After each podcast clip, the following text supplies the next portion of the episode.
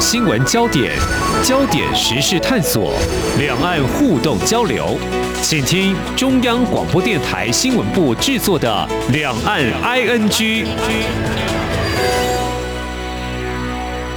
听众朋友你好，我是黄丽杰，欢迎收听《两岸 ING》节目，三十分钟一起掌握新闻时事焦点。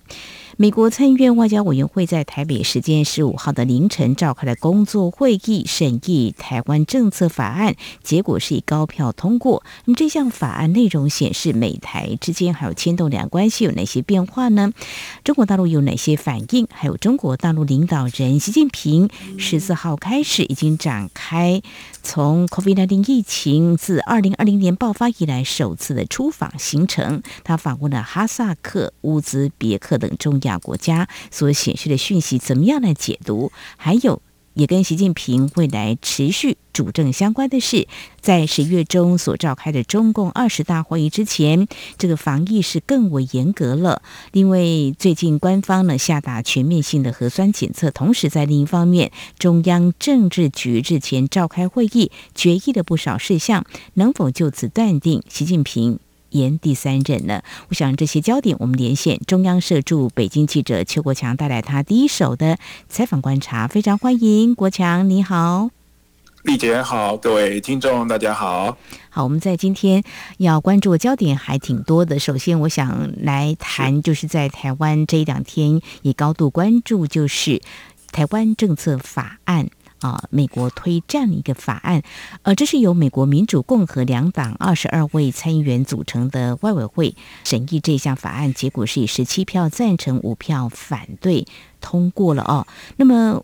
我们这边简单为听众朋友做整理哦。根据参议院外委会办公室所提供的修正版的法案，在外交部分就是保留这个主权象征符号相关的条文，不过也还是要求国务卿要废除任何不允许台湾在联邦机构内展示国旗。或军服的内规，另外呢，也还是对联合国第二七五八号决议正式表态，强调决议并没有处理台湾代表权的问题，也没有含任何。呃，攸关台湾主权的声明。不过呢，也值得关注是调整驻美代表处改名，还有 AIT 处长任命程序一些条文，也移除赋予台湾主要非北约盟友地位的要求，改成在军备移转上呢，以主要非北约盟友啊这样同等方式要对待台湾。另外，要求美台建立全面性的训练计划。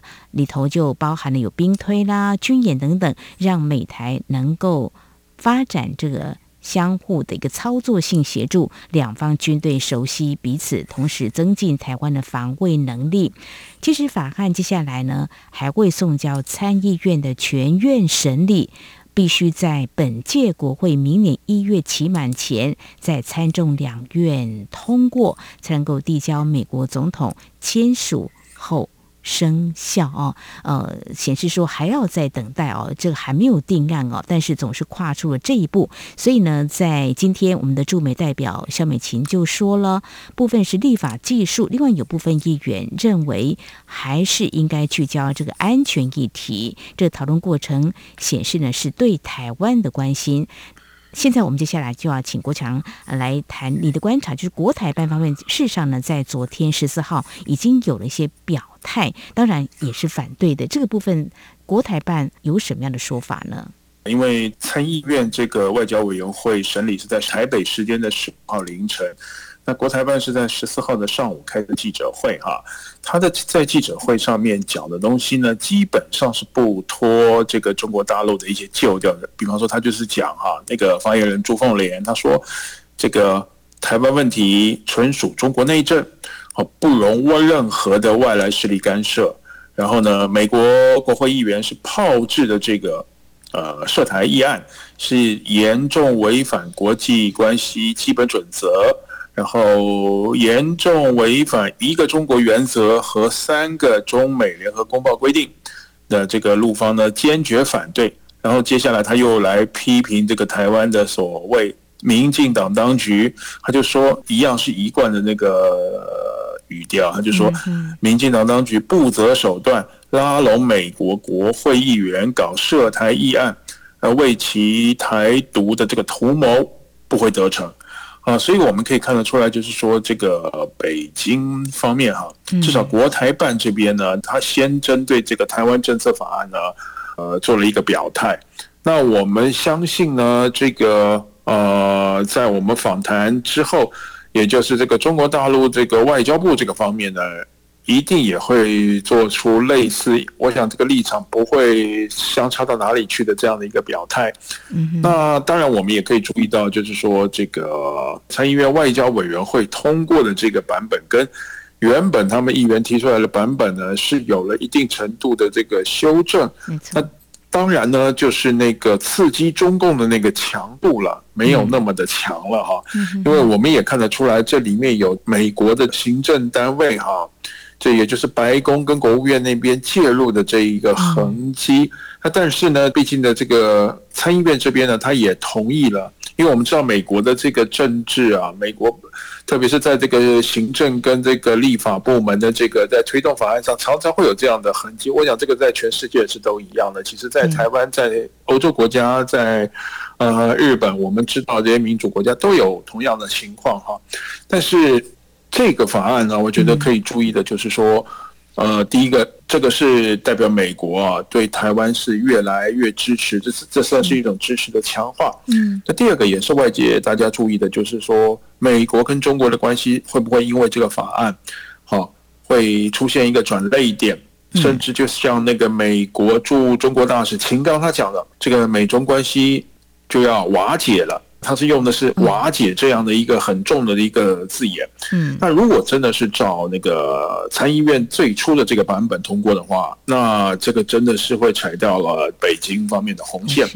但是现在做了一个稍微和缓一点的修正呢，呃，我们可以继续观察的是中国大陆方面它后续的这个表态哈，会有什么样的一些变化。不过呢，我觉得他的这个表态哈，预料啊，应该是跟国台办哈。差别不到哪里去，基本上还是坚持这个一个中国原则啦，然后这个美国不得干涉这个中国内政啦，嗯啊，然后这个所谓民进党当局不要这个。以美谋独啊，类似这样的一些官式的这些套话哈，是这个是我们后续可以再观察的部分。好，非常谢谢国强，你带给我们啊、你的观察哦。那对于中国大陆方面呢，会表达不满。其实肖美琴就说，好像每一天都有什么事会让他们发怒哦。但是这个区域和平稳定对所有人有利，包含中国各方都应该有共同认知，共同致力于维护区域和平稳定。那么在这个议案。呃，审议通过。事实上呢，推这部议案的是呃参议院外委会的主席梅兰德兹、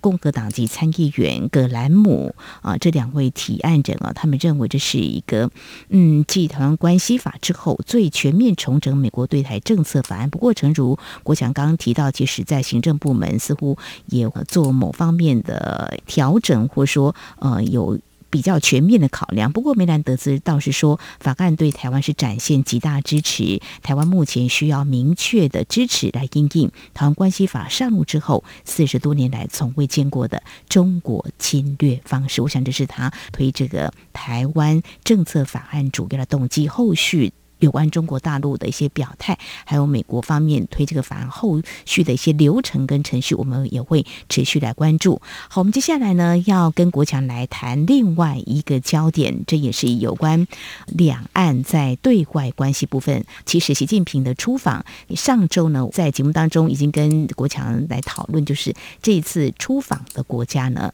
啊、是中亚一些国家，并不是比如说美国。呃，我们如果说以美中关系来看，似乎。这个时候或许也不是一个很好的时机。那习近平这次出访哈萨克跟乌兹别克哦，我们知道就是在疫情爆发将近三年来首次出国访问，所以才会引起外界高度关注。那乌兹别克也是这届的上海合作组织峰会的主办国，在上次节目当中我们也提过了哦。那这个会议是在十五、十六号举行。在上周我们就谈到，就是说中国大陆官方对于习近平这次出访显得低低调哎，但是人都已经到了这些国家哈，嗯、中国外交部应该就会有正式的官方说法表态了吧？到底怎么样来说这次习近平到这些国家出访的一些目的，或者说呃怎么样跟这些国家一些互动呢？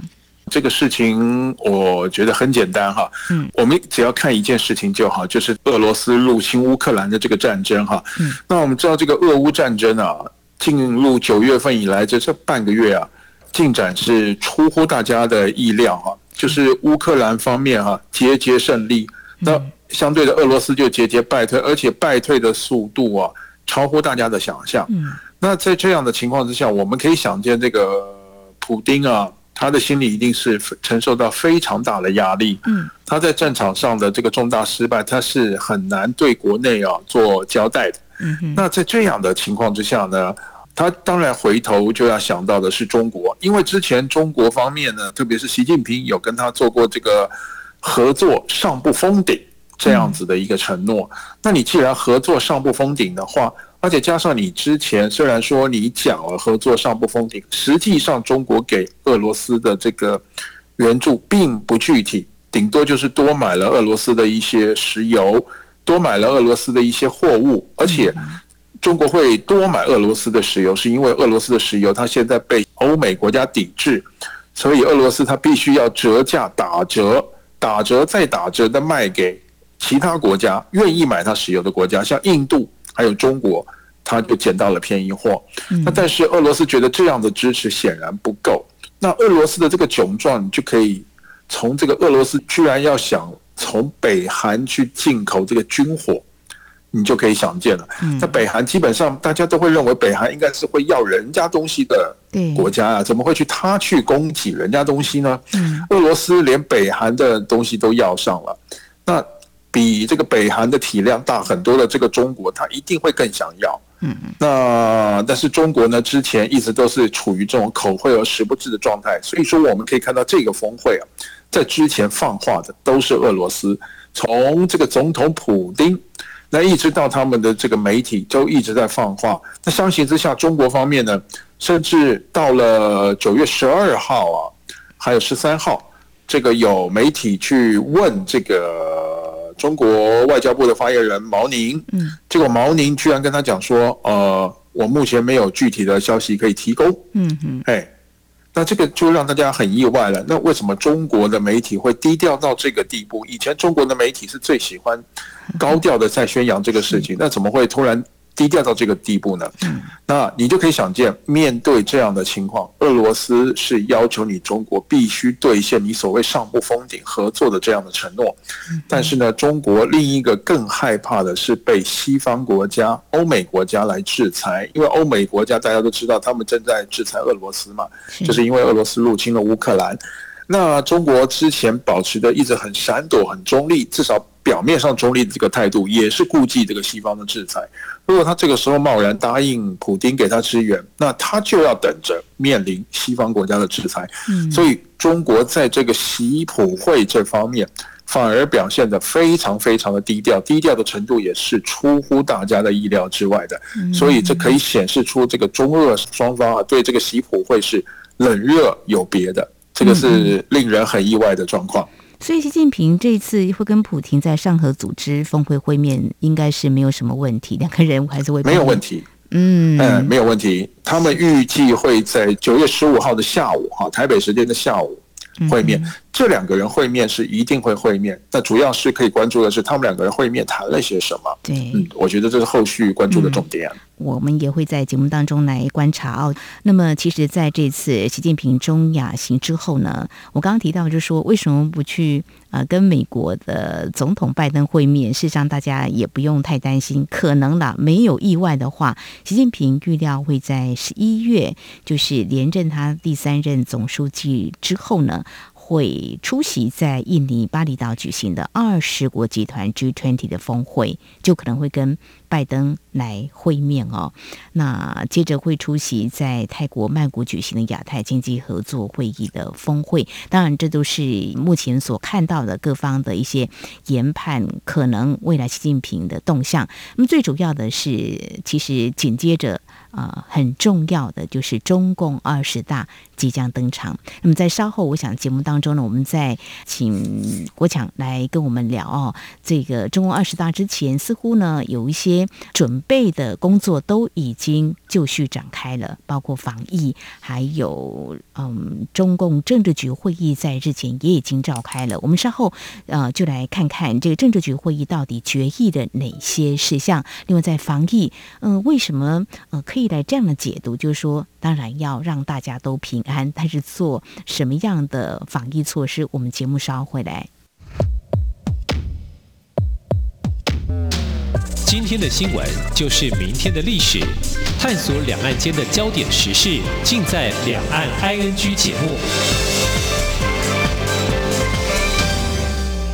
这里是中央广播电台听众朋友继续收听的节目《两岸 ING》，我们节目持续连线人在北京的中央社驻北京记者邱国强。而在今天我们所关注的焦点，继续呢，我们要来。观察的是有关中共二十大之前，中国大陆相关的准备工作。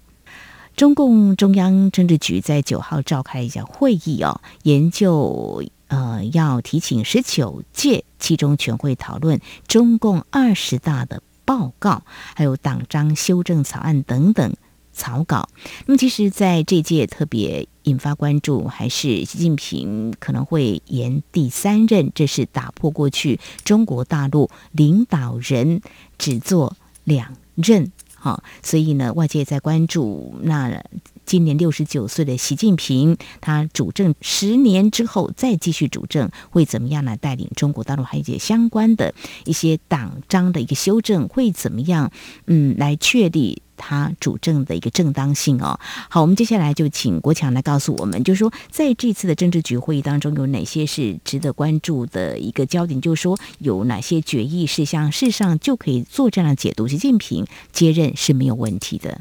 呃，我们可以从九月九号啊，那个新华社对这一场。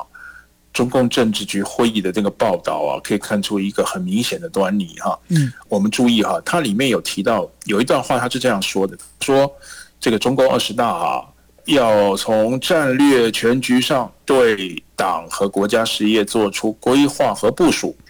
在以习近平为核心的党中央坚强领导下，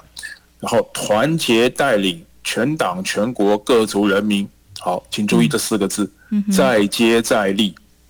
好，再接再厉，然后后面就是什么顽强拼搏、攻坚克难啊，不断开创什么中国特色社会主义新局面。嗯，请注意“再接再厉”这四个字啊。嗯，那如果说习近平他不连任了，嗯嗯，那为什么还要再再接再厉呢？我讲这个这四个字再明显不过了哈。再接再厉的意思就是说，要在他的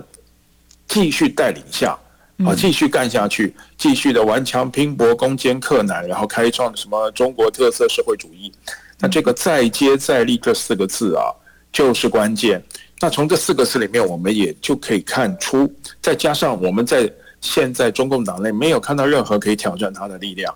所以习近平的连任基本上可以从这四个字就看得出，已经成为定局了。啊，这是一个观察的重点。那第二个呢，他就是说。同样是那一天，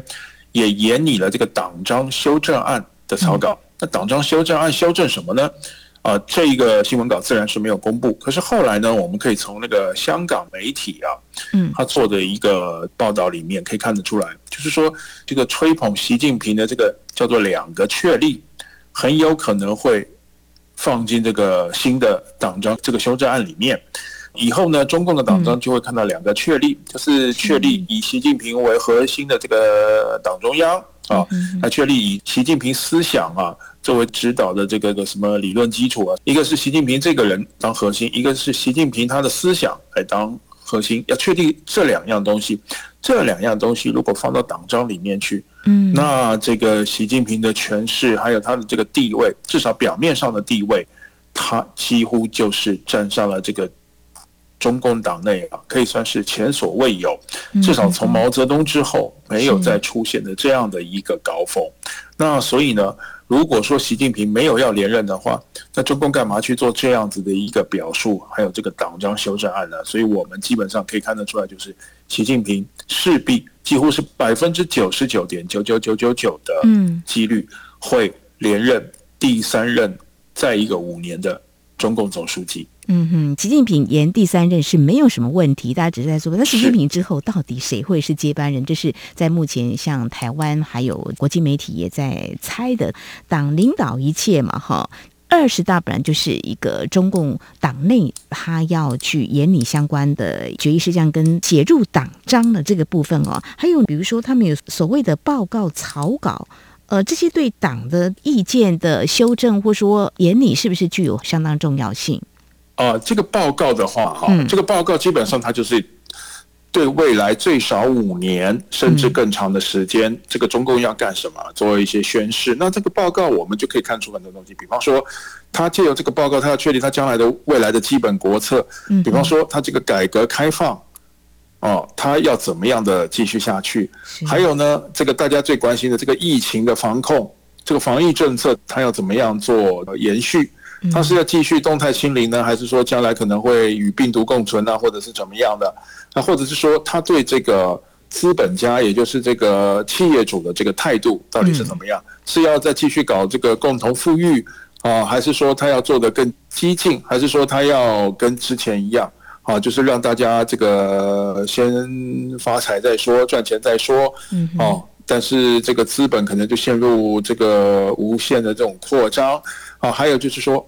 最重要的这个两岸关系，它之后要怎么走？这个对港澳的这个政策，还有它的对外政策要怎么样？它要继续它的所谓“战狼外交”吗？啊，然后这个对台湾，它会有什么更新的表述呢？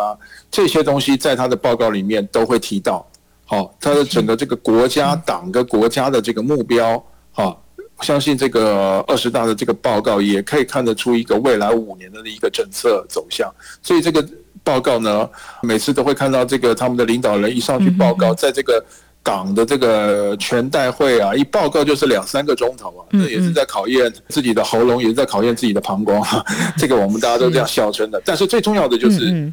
大家可以从这个报告里面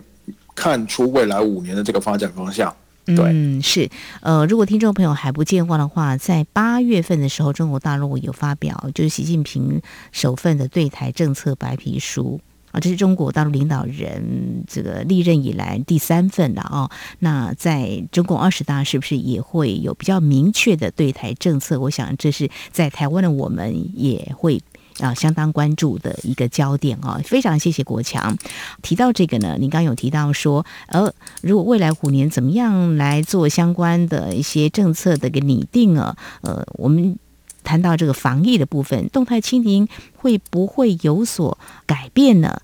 在展望未来之前，先看到最近就是呃，中共官方已经宣布，